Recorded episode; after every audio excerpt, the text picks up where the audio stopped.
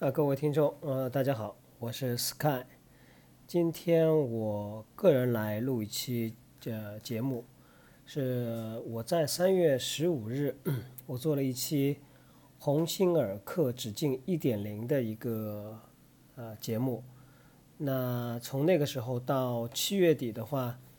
我对致敬一点零已经使用了接近有四个半月左右的时间。那其实可能更加精确一点的话，我可能穿了差不多有四个月左右，差不多总共的呃里程的话在四百五十公里左右。那这双鞋陪我度过了绝大多数的这个跑步的训练，包括轻松跑、间歇跑，还有长距离的有氧耐力跑。然后还有一段时间，我跑了差不多两三天的这种非铺装路面。就在那种沙石地上面啊进行训练。那因为南方正好是雨季，所以前段时间我也在雨天进行了一些跑步训练。那接下来呢，我就这款鞋的一些呃这个优缺点跟大家再做一个比较全面的一个分享。最后呢，我也对鸿星尔克这个品牌或这个跑步系列呢提出一些我个人的一些呃建议和意见。那第一个呢，我们来说一下，啊，它的这个缺点，在三月十五日这一期当中，其实我已经把大部分缺点说了。那，呃，但在之后的穿着过程当中，还是碰到了一些其他的一些问题。那我在此呢，做一个相对说比较全面的一个概括。第一个呢，就是它的包装，啊，它的这个鞋子的的包装里面这个鞋撑是用塑料的，那这肯定是不环保嘛。完了，鞋盒整个的这个设计啊，嗯，看上去呢还是稍微有一点点的这种，呃呃低端的感觉，但其实它用料还是蛮足的。然后这个呃鞋子的异味是非常大的，它这种异味呢是应该是用了这个胶水，呃，这个我不知道是不是环保啊，我相信它应该是用环保材料的，可能是因为呃这个急着出厂。所以它没有做好这种气味的处理，但是这个气味要整整接近一个多月之后，它才完全的挥发掉。还有它的鞋垫，因为可能是胶水的缘故，还是它鞋垫的这种材质的缘故啊，它会把袜子上的这种棉絮或者絮絮絮，这呃这种小的颗粒啊，会粘在鞋垫上面。呃，然后的话呢，你这个这个，比方说有些脏东西进去了，比方你跑马路的时候，或下雨天的时候，它会经常会带一些呃这个小石子啊或者灰尘进去，那你这个整个的鞋垫就是呃黑黑的会变成，就看上去非常不整洁不干净。那到七月份的时候，这个鞋面上它因为有几个这个橡胶条和塑料条啊，橡胶或者塑料条，它起到这种装饰用的作用，啊，已经开始脱落了。嗯，还有就是之前我就。提出过，它这个鞋带的这个松紧调节啊是非常非常紧涩的。我不知道是它这个呃鞋带的洞孔设计的原因，还是这个鞋带材质的原因，嗯，非常不舒服，非常不舒服，呃，很费力气。后来我在那个拼多多上买了一个 Bora 的这种类似的啊这种鞋鞋这种松紧的东西，我换了一副鞋带，感觉稍微好一点点。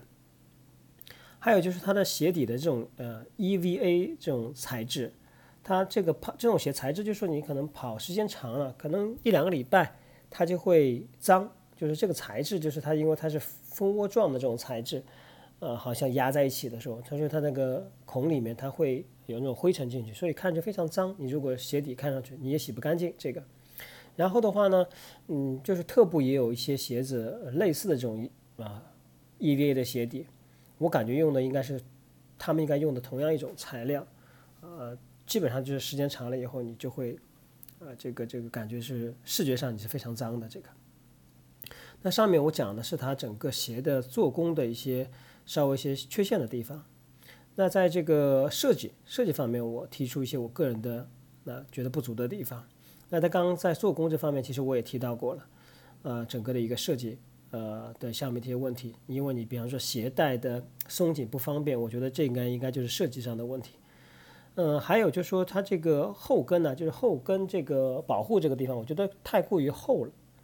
嗯，有点太厚重了。嗯，就是太厚了，嗯，我不知道这种呃作用到底什么。当然，它这鞋整体还是比较跟脚的，但是我觉得没有必要做这么厚，因为它会增加一部分的重量。还有它这个宣传的这个异形碳板，也就是它的异形碳，它不是一块，就是说是一个平面的，它做了异形的处理。呃，在官方的介绍当中呢，他认为就是说异形的这个碳板有助于在拐弯的过程当中，就是弯道过程当中会增加稳定性。坦率讲，我个人呃可能没有那么强烈的敏感性，我并没有完全的感觉到这种呃稳定性。但我觉得这可能也是一个科技或者是一个噱头。呃，我个人其实没有觉得有非常大的稳呃这个稳定性啊，这个必要性。还有就是说，你这个功效，就是你产生这种稳定性的功效，你是怎么样来得出这种数据的？还有就是这一类的鞋，它普遍因为呃这个 EVA 鞋底。比较偏厚，就鞋底比较厚，鞋底比较厚呢，可能它的鞋面又稍微略窄一些，所以你在跑步的时候尤其要注意，就是说，呃，比方说你在傍晚或者说相对来说光线不好的时候，你跑在这个马路的这种不平的地面或者坑洼的地面的时候，是比较容易崴脚的。我之前穿特步的鞋子也碰到类似的情况，所以这个也是我，呃呃，在穿这双直径一点零的时候碰到的问题。那这一部分的话呢，我就说了一下缺点，我不知道大家有没有跟我呃类似的这种感受啊？因为在做这篇之前，我也蛮关心这双鞋的一些其他的一些呃小伙伴的一些评论，所以我找了一下，比方说小红书啊，或者它本身的官方购买下面会有些人评论的。我觉得，比方说它这个这个这个鞋带的这个问题，包括橡胶鞋鞋面的橡胶的脱落，这是一个非常共性的问题。那我们说好它整个的一个稍微有点不足的地方，那毕竟这是一双，回过头来说啊，毕竟这是一双，呃，鸿星尔克第一双的跑步鞋，而且是第一双的碳板的，而且它又加了一些自己的呃设计和想法在里面。我个人总体上觉得是非常不错的。那这个不错的话，是基于它本身的售卖的价格和它整个的产品的一个呃质量，我们谈出来就是性价比吧。呃，从优点上来讲的话，那也非常的明显，就是说这双鞋现在我看官方售价应该是打好折以后应该是六百六十九左右吧。呃，从全掌碳板的角度来讲，呃，如果我没有调查错，或者我的印象没有错，应该是市场上应该是比较便宜的全掌的碳板的鞋。我一直拿这双鞋跟这个耐克的 Zoom Fly 五去做对比。比方好像，呃，前几天我的一位朋友问我，他说他想去买一双日常训练的跑步鞋，呃，看我有没有什么推荐。那我就直接推荐了给他了这个鸿星尔克的直径一点零。那我说这双鞋性价比很高啊，就是你花可能七百块钱都不到，六百七十块钱你就可以买上碳板的。然后我整体使用下来效果非常好，就说你你完全可以满足你日常的这个训练的这个作用。呃，然后它的鞋底反馈其实是比较好的，因为它的碳板再加上它这个 EVA 鞋底，就是给你的跑步的时候的反馈性还是非常的良好的。最关键的我发觉，呃，就是这个耐穿性，就是耐磨性、耐穿性。因为整个这双鞋，我估计我跑了啊十组啊，我估计跑了四百公里应该有的。那它鞋底的橡胶挺有意思的，就是我我看了一下。几乎是轻微的磨损。那我一一般的话，正常的话，我穿耐克的鞋，我基本在四百五十公里左右，我基本上就换新鞋了。那这双鞋，呃，因为是这个这个直径的，所以我想穿的时间稍微长一点。那我个人觉得啊，你就说相对说比较节约的，或者说你对呃这个鞋子的损耗性啊没有那么特别大的讲究的，我觉得至少可以穿到七百五十公里到一千两百公里啊。但根据每个人不同啊，这是我的一个个人的一个估计啊，所以说如果这样子算下来的话，这双鞋的性价比就非常的高了。还有一个就是说它的防滑性特别好，呃，可能根据它跟它这个鞋底的这个橡胶是有一部分的这个关联性的。为什么这么说呢？因为我在雨天跑过，跑过以后我在跑这种大家这个减速带，包括人行道，它都是上面会有这种白色的油漆的。那呃，我个人感觉这双鞋在这个呃面上的抓地力是非常好的，就是比较难产生这种打滑的效应。呃，另外我们从颜值上来看一下，我觉得整个的呃设计啊或者造型啊，包括配色啊，呃，应该还算是中规中矩的。就是我买的时候，它那时候可能只有两三个呃配色，我觉得还是比较中规中矩的。但新款的配色，就是这段时间刚出来的那种，呃，我不知道是土黄色还是那种咖色，我觉得这个配色还是非常非常不错的。那那回到两个问题，就说第一个问题，就说鸿星尔克直径一点零。啊，值不值得购买？那我个人觉得是非常值得入手的啊！我已经把呃这些优点都告诉大家了。就这个鞋子才六百六十九块人民币，然后的话呢，它是一个全掌碳板的，呃，它的橡胶包括它的耐磨性都是非常好，然后颜色呢，包括它的这个呃防滑性都非常好的。因为什么？因为这双鞋它并没有呃很明显的，就说很明显让你感觉到它是一双鸿星尔克。啊，就是它的 logo 或者说它的整个的东西并没有那么突出，就是它相对来讲它还是一个比较中性或者比较低调的，所以你穿出去的话呢，也不会呃，就说特别引人注目。这引人注目什么？第一个你要穿上比较大呃这个耐克新款的 Next Three，对不对？那这是最新款的。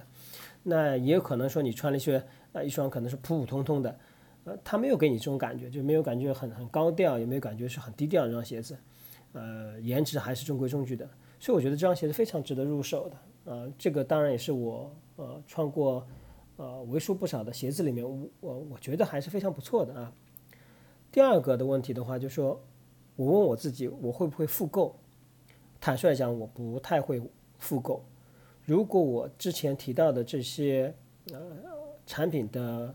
制作，和设计上的一些缺陷没有更正的话，我目前不会去复购，因为呃，包括鞋子的味道，包括这个抽拉的不方便，啊，我觉得这个还对我影响蛮蛮大的。还有另外很关键问题就是，我还有很，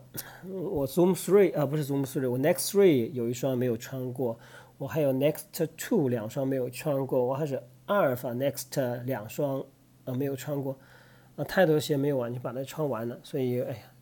节约的角度来讲，我觉得还是晚些，晚些再穿穿一些呃新款的鞋子吧。那呃，我最后想聊聊我个人对鸿星尔克做这个跑步鞋的一些呃个人的建议啊。呃，那如果有能力的听众，呃，你觉得你听了我讲的还有道理，然后你认识认识鸿星尔克，那我非常希望你可以把这接下来的东西可以分享给他们。第一个的话呢，我觉得应该把我上面说的这些呃小小的缺点、一些问题呃加以改正。那我个人认为这是一双非常不错的一双鞋子。第二个呢，我觉得要找一个外观设计审美在线的设计师啊，大家可以听一下，就外观设计审美在线的设计师。那我个人始终觉得啊，就是这个跑鞋啊，目前呢基本上碳板是必备的，就是你这个鞋子啊必须要有碳板的。呃，我指的是中高端系列啊。第二个呢是颜值第一，就是你必须要颜值很好。那我们现在就看一下最新我们现在出来的鞋子，无论是耐克的最新款也好，还是美津奴的最新款也好，还包括昂跑的最新款的鞋子也好，包括呃嗯纽巴伦的最新的鞋子也好，整个颜值都非常好的。那大家碳板都是一个基本的一个标配啊，在这一点上呢，我觉得到嗯鸿星尔克可以学习一下这个。国内的特步和乔丹，我觉得他们设计设计这部分，我觉得还是非常不错的啊。另外做工的话，我觉得也要好好学习啊。这个乔丹，我觉得乔丹的一些鞋带的抽拉设计做得非常好。然后你们基本上在一个区域的，我觉得大家可以互相学习。呃，说到这个设计的话呢，我觉得可以学一些大牌的设计啊，大牌的，比方说耐克、阿迪达斯或者日产的一些品牌，我觉得都非常不错的，包括这个昂跑。但是功能创新这一部分来讲，我觉得慢慢来，不要想的特别多的这种功能创新。嗯，这个是我有针对性的，我就针对你们做的这个这个啊这个碳板，就是特别设计的这种碳板。我觉得这个异形碳板当然是一个非常好的一个呃设计，非常好的理念。但是其实从我个人角度来讲，我并不知道它的功能到底怎么样，你也没有科学数据支撑，所以其实没有特别大必要去在功能创新上面。做更多的呃呃探索，尤其是鸿星尔克现在刚刚开始出跑步系的鞋。那接下去就说，如果你针对你的高端的鞋款，我觉得两个地方可以啊做些呃提升，呃，比方说你现在鞋面的这个个性化材料，因为我觉得我个人觉得这不难，知道吧？就鞋面的个性化材料，比方现在市场上比较流行的，原来在户外背包上用的这种 Dyneema 的这种呃材料，或者 Coupon 的这种材料，还有这种混混合材质这种材料，那这个这个呃这种材料运用到鞋面上来讲，第一个就有噱头。但你说真正可以起到什么作用吗？无呃抗撕、耐磨啊、透气，有轻微的防泼水功能，就是你有话题性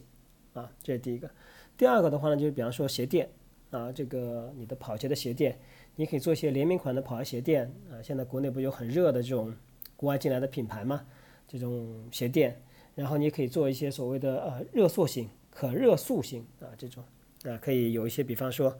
呃，防臭啊，啊，除菌的这种类型的鞋垫，就是同样的，就是它既有功能存在，也有一些噱头。但是我不觉得你一定要准备两副鞋垫。我记得好像是特步的有双有款鞋，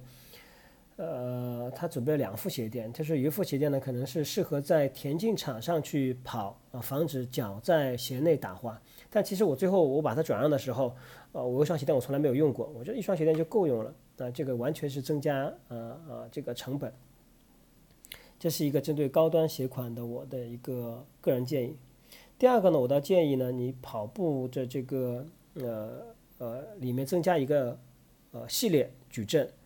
我在做做这节目之前，我看注意到了，你呃目前应该鸿星尔克应该有三款的跑鞋，碳板一款，然后还有一双普通的跑鞋，可能在四百多吧，还有一张就说呃日常穿着的休闲的跑鞋，呃两百多元钱，那已经有三款了。那我个人不觉得说一定要增加特别多的这种跑步的这种呃鞋款，嗯，因为可以看一下特步它整个的这个呃这个鞋款，因为它的观音山一直是非常经典的一个系列，呃，我倒建议你在这个嗯就是直径一点零下面呃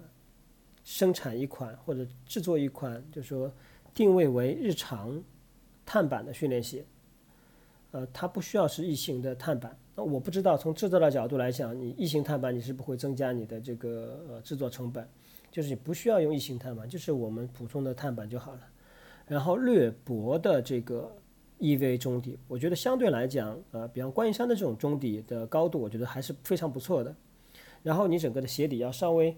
稍微宽一些，啊，我我个人觉得还稍微有点点窄啊，就我指的指径啊，就是如果你做一个比指径低一阶的一个鞋子，日常训练的鞋子的话，我觉得鞋掌可以稍微宽一点。另外的话，我觉得价格可能比方在五百八到四百八左右的这样一款鞋。因为我之前也做了一些功课，呃，因为我们国内的，比方说呃一些呃特步也好，乔丹也好，呃主流的款鞋款的话，应该是一般现在都是在七八百吧左右。呃，耐克的话打折下来，Next Two 我记得最低的时候也只有一千一百多，还一千两百多，啊，那因为这个还是比较常见的，不是说这个不常见的。你比方现在可能 Next Three 也只有一千三百多块钱吧，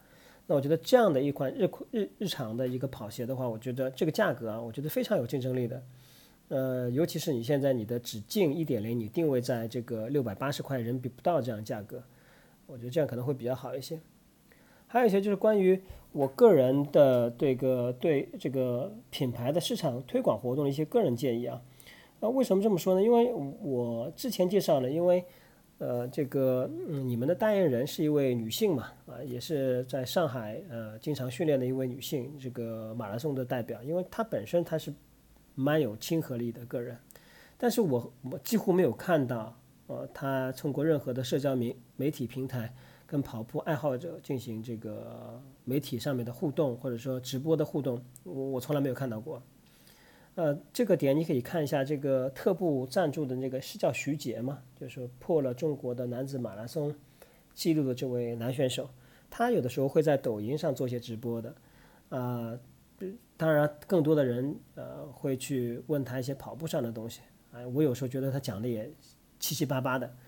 呃，但是的确有很多人关注啊，或者很多人在问问题啊。我比如说他直播的时候，有时候可以有几百人，呃，稍微多的时候还有上千人啊。呃我觉得这个代言人的话，要跟跑步爱好者多接触，因为很多跑步爱好者他他更愿意听这种专业的或大神级别的这种呃这个职业运动员的一些建议和意见。那我觉得你们正好有位女性的这个代言人，我觉得亲和力会更强。还有就是说，我个人觉得这个这种明星运动员，中国的明星运动员，就是有这种市场影响力的和推广力的，其实对这个普通跑者没有个人感觉没有特别大的吸引力，因为本身他们曝光度就很低。另外的话。从颜值啊，从能力啊，从各方面的这个交流水平上来讲，你你能力好的人是真的是不多的，非常寥寥寥寥无几的。所以说，你大部分呃这个赞助没有必要去给这个职业运动员啊专业运动员去去去做的。我觉得反而是这种大众跑者里面的一些呃旗舰性的人物啊，或者说就是纯粹的大众跑者，让他们去做代言啊，这个帮你去推广，帮你去。普及，帮你去做些宣传，啊，比方说可以发一个广告帖子给杰夫说这栏目，我们也可以帮你做一下。另外的话，我就觉得可以做一些训练营啊，我在之前的节目也说过，这种品牌的训练营，品牌赞助支持的训练营，其实呃它的费用是非常低的，但是它可以获得非常多的这种关注度和参与度，啊，比方说你呃这点就可以完全参考高驰嘛。高驰手表、电子设备在推广的时候，他就请教练啊做一个啊最速五公里，他可能招募啊这个这个二十个或三十个人过来，那他可以要求人免费的，也可以人付非常低的费用，比方一百元钱，然后的话呢，高驰会提供他的这个设备免费给你佩戴，呃，你可以交部分定金。然后的话，你呃参加好训练营以后，你取得好成绩，你可以花啊这个这个，你可以再去全额购买他的这个表，或者给一点点折扣。当然，在这活动当中，他会帮你聘请这个教练，呃一些比较资深的教练。嗯，我就参加过这种训练营，参加过高驰的训练营，我觉得个人感受是非常不错的，因为我本身就对呃这个高驰手表呃充满了好感。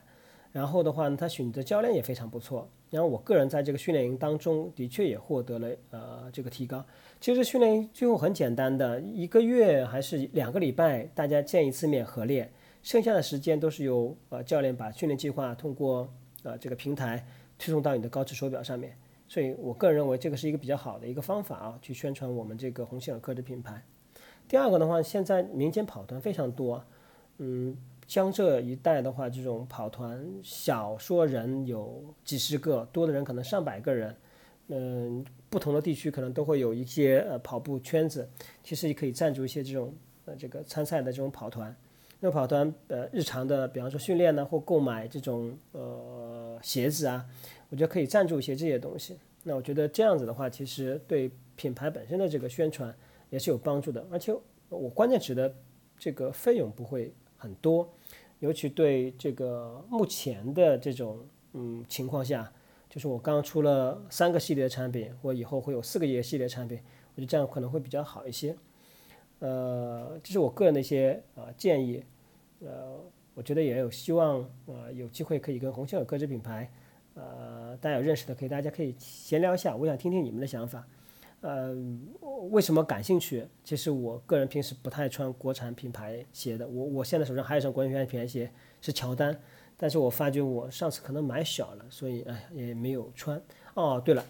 最后跟大家补充一下，就是我这双鞋，我我我我训练好了以后，我把它给出售掉了，啊，通过闲鱼，我最后的价格差不多在六百两百六十元人民币，啊，把它给卖掉了。呃，所以说。证明就是一双鞋子，你你怎么样管它好不好？就是你可能穿过以后，可能还有一些还可以有些剩余价值。那我个人对这个剩余价值，坦率讲，我个人还是比较满意的啊。因为一般的二手的跑鞋卖的话，也就差不多这个价格，两百块钱到两百五十块钱，差不多了。我卖的可能最好的可能就是 Next 吧，我穿了可能四百公里，最后卖了四百五十块钱、五百块钱。这个就远远好于我一些其他的这个耐克的鞋子了。